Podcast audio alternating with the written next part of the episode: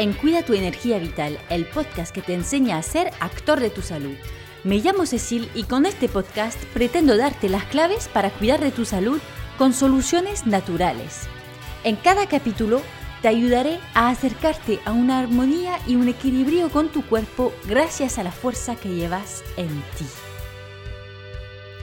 ¿Que ya estamos en noviembre? ¿Puedo empezar a cantar los villancicos entonces? Vale, vale, me espero un pelín más. Y con gusto, porque el tema estrella del mes de noviembre también me resuena mucho. Antes que nada, solamente avisarte, aunque lo habrás visto en el título, que este capítulo estará, eh, bueno, este tema estará cortado en dos capítulos eh, porque al escribirlo pues me he inspirado mucho, he buscado mucha información en varios sitios diferentes, eh, compilado con todo lo que ya había aprendido hace mucho mm, tiempo y más recientemente, en fin, que he hecho un compilado, aunque tiene que ser muy resumido igual porque mm, en realidad eh, no, mm, no puedo hablar de todos estos temas en detalles y dar consejos para cada cosa en solamente un capítulo, pero bueno. Eh, he decidido dividirlo porque lo que he escrito creo que es lo mínimo que podía decir, con bastante detalle para que ya puedas dar ciertos pasos, eh, pero bueno, siempre eh, podemos ir más en profundidad. En fin, avisarte que esto tiene dos capítulos que van juntos, ¿vale? por si te quedas con ganas al final de este, que seguramente porque hay muchos temas interesantes que vienen en la segunda parte.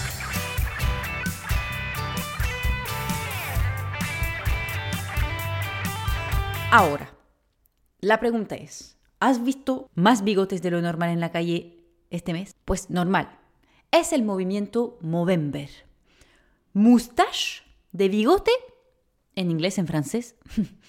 y, bueno, bueno, en inglés más que nada. Y November. Eso sí, en inglés. Que puesto juntos te da Movember un movimiento que nació en Australia en 2003 y fue creado por un grupo de jóvenes al principio para apoyar eh, a un amigo que sufría de cáncer de próstata. El movimiento fue creciendo y hoy se dedica a hablar de salud masculina, centrándose sobre todo en el cáncer de próstata, cáncer de testículo, salud mental y prevención del suicidio. Para hacerte un pequeño resumen, por si nunca habías entendido bien de qué iba, o por si incluso nunca lo habías escuchado, es una forma de visibilizar la salud masculina durante todo el mes de noviembre. Y es que, por un lado, los hombres suelen fallecer más jóvenes que las mujeres y todo eso por causas que se pueden prevenir. Para eso estoy hoy. Y por otro lado, no suelen cuidar tanto de su salud como las mujeres entre pereza y vergüenza, porque un hombre tiene que ser fuerte, ¿verdad? No se puede quejar, no puede decir lo que siente, ni acudir a profesionales, porque si no estaría fallando como hombre, ¿no? Por supuesto, todo eso es falso. Pero es lo que eh, suele estar metido en las cabezas y desde muy pequeñitos. No llores, sé un hombre. Qué rabia me da esta frase, por Dios. Pero bueno, hablaremos más en detalle de todos estos temas a lo largo del podcast. La idea del movimiento Movember eh, lo que quiero apoyar y añadir mi piedrita al edificio es incitar a los hombres eh, a cuidar de su salud y hacer que eso sea la normalidad, como siempre para actuar en prevención mejor que curando. Quiero hacer un pequeño disclaimer aquí porque, claro, voy a hablar mucho de generalidades sobre los hombres, pero que nadie se sienta mal porque mm, yo tengo en mi vida varios hombres que se cuidan mucho, que no tienen vergüenza ni a hablar ni, ni a mm, hablar de sus sentimientos, ni de, ni de cuidar su salud antes mejor que yo incluso. Entonces, digo cosas generales porque son, es, es lo que sobresale al final en los estudios. Entonces son, son generalidades, pero no tiene ningún fin de hacer sentir mal a alguien, ¿no? Así que vamos al lío. Antes que nada, por si quedaba duda, aunque los naturópatas solemos tener más mujeres que hombres en consulta, por supuesto que podemos ayudar a los hombres de muchísimas maneras, tanto como a las mujeres. De hecho, quizás a la mayoría tenemos más todavía que enseñarles que a las mujeres porque no se pasan tanto tiempo buscando soluciones para mejorar tanto su salud como estado físico e anímico. Así que no dudes si después de este podcast necesitas un apoyo más personalizado. Por el trastorno de salud que sea, lo hablamos y vemos lo que podemos hacer.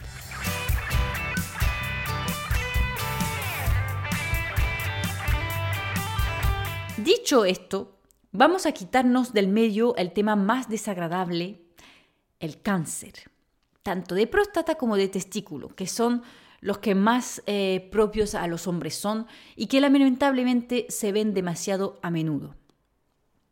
Aunque a mí me cuesta decirlo en voz alta porque ya veo llegan las críticas por todas partes, estoy convencida, y no soy la única, que el cáncer no es una fatalidad.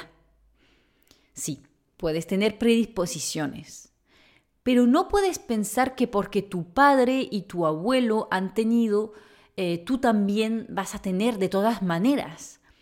Se considera que la genética solamente impacta unos 15% la aparición del cáncer. O sea, tienes 85% de responsabilidad y posibilidad de actuar para tu salud y evitar el cáncer. No me va a dar tiempo de entrar mucho en detalles hoy, pero disminuirá mucho la probabilidad de sufrir cáncer del que sea si adoptas un modo de vida saludable, por supuesto. Muchas veces pensamos que ya lo tenemos, aunque sí es verdad que muchos hombres se preocupan menos o quizás empiezan más tarde a preocuparse por sus hábitos de vida que las mujeres. Por eso siempre recomiendo que tengas por lo menos una consulta con un profesional para evaluar tus hábitos de vida y recibir consejos sobre lo que podrías mejorar. Luego también puedes decidir mm, ir por tu propia cuenta, hacer tu investigación y buscar la información. Solamente es una vía más rápida de acudir a un profesional. En las grandes líneas, lo ideal es preocuparse por tener una alimentación saludable, como siempre digo, sin agobiarse demasiado, pero estar en el 80% saludable, 20% menos saludable, vamos a decir.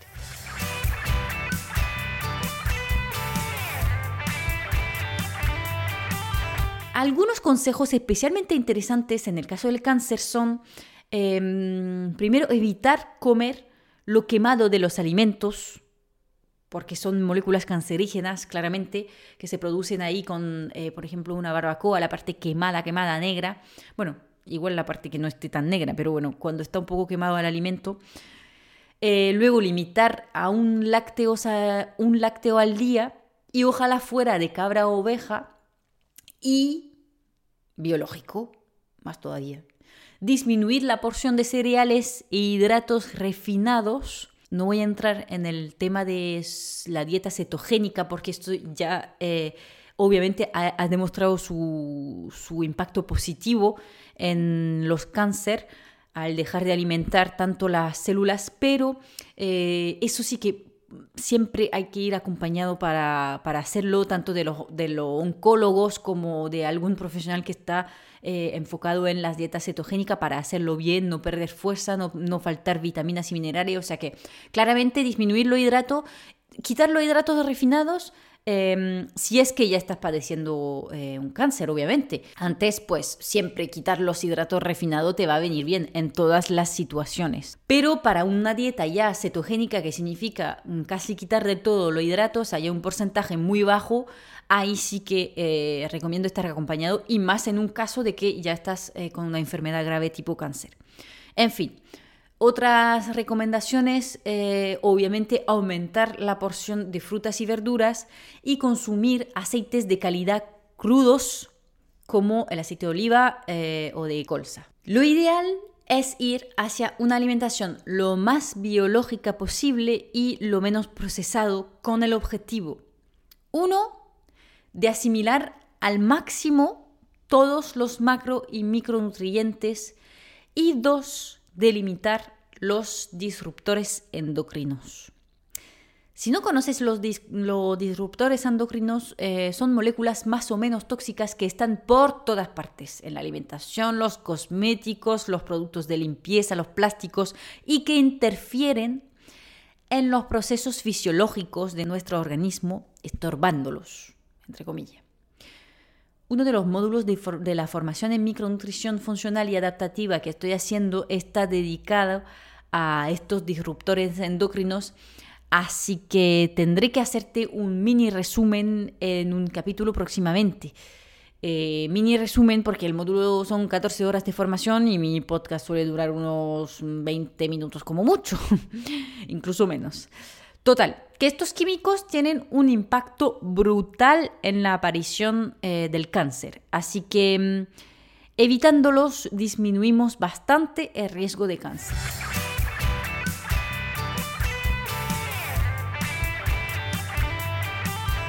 Otra cosa que puede ser la causa de un cáncer, pero que en todo caso mm, tiene un impacto, es el estrés.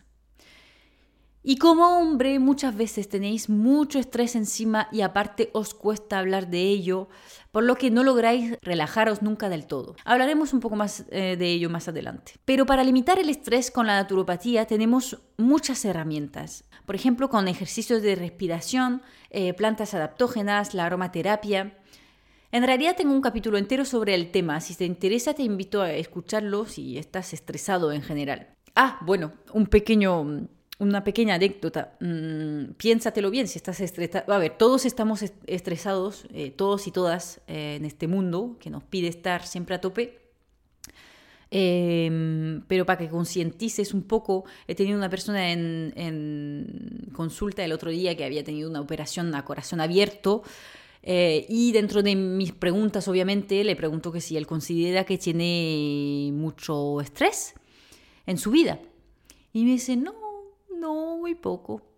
Y digo, vale, me extrañó, pero bueno, dije nada. Y luego hablamos de su trabajo y me dice que es informático, que trabaja desde casa y que incluso al poco tiempo, mm, por no decir al día siguiente de haber llegado de cuando le dieron el alta en el hospital, eh, de haber llegado a la casa para su descanso, después de haber tenido una operación a corazón abierto, se puso a trabajar porque le pidieron que necesitaba algo en la empresa, porque como él trabaja de casa, puede trabajar desde su ordenador en casa, y realmente agobiante porque no puede ni descansar teniendo una operación muy fuerte encima. Digo yo, bueno, o sea que sí, tiene mucho, estrés. Así que eh, tengamos en cuenta todos esos factores y yo creo que todos necesitamos un poco de, de gestión de estrés, ¿no? Por cierto, mm, pequeña precisión, todos esos consejos y los que vienen te sirven eh, para prevenir el cáncer, que siempre es la mejor opción, pero también por si lamentablemente ya te han diagnosticado. Y aquí tampoco hay fatalidad. Pide ayuda y lucha por tu salud. Tienes el poder de salir de esta.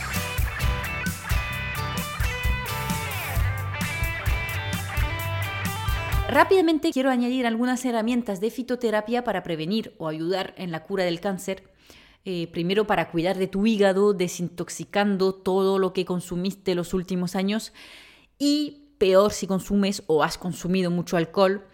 O para ayudarle si estás con quimioterapia, lo que afecta muchísimo a este órgano. Tienes el desmodio, el cardomariano, el crisantemo. Em, si estás con quimio, siempre consultando tu oncólogo y tomando las plantas entre tratamientos, no al mismo momento. Eso vale para todos los remedios, ¿vale? Em, no vayamos a interactuar con la quimio que son ya muy potentes. Así que en este caso, más que nunca, tengamos cuidado. Luego, podemos actuar a nivel inmunitario con la echinasia, por ejemplo, que es un inmunoestimulante y aparte mantiene los glóbulos rojo y blanco a buen nivel para combatir la enfermedad. Eh, a nivel de vitaminas y minerales, aparte de estar atento al aporte total de todo lo que necesita el organismo, cuida especialmente tus niveles de vitamina D y C y de selenio. Por supuesto no te vas a salvar de hacer ejercicio o por lo menos salir a andar, ojalá en un lugar con verde y romper a sudar varias veces a la semana. Otro aspecto que creo muy potente es el aspecto emocional. Primero, cuida tus relaciones, huye de las relaciones tóxicas e involúcrate en las relaciones con las personas que te hacen sentir bien. Y por otro lado, busca si el cáncer no puede tener em, algún sentido, haber llegado a tu vida por algo eh, alguna significación que se te ocurra, puedes empezar reflexionando solo, meditando o hacerte acompañar por algún terapeuta, eh, por, ejemplo, alguien que, que, practique la hipnosis eh, la biodecodificación o otras terapias que te puedan llevar la atención.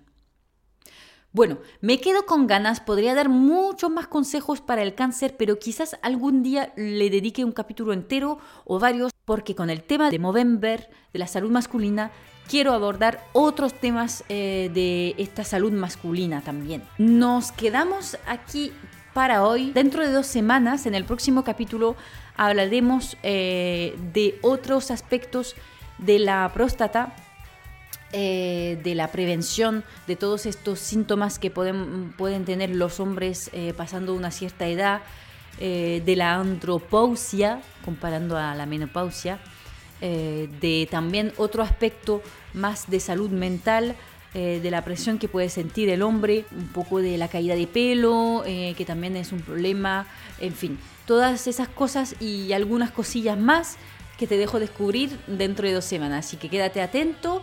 Em, dale a suscribir en la plataforma de podcast que estás usando y si te ha gustado la primera parte de este tema, mm, te invito a que me dejes un comentario eh, donde quieras o en la plataforma de podcast que estás escuchando este capítulo si puedes y si no, nos vemos en Instagram amanecencia-naturo. Eh, te dejo mm, los datos en la descripción del podcast. Muchísimas gracias por escucharme hoy y nos vemos dentro de dos semanas. Chao.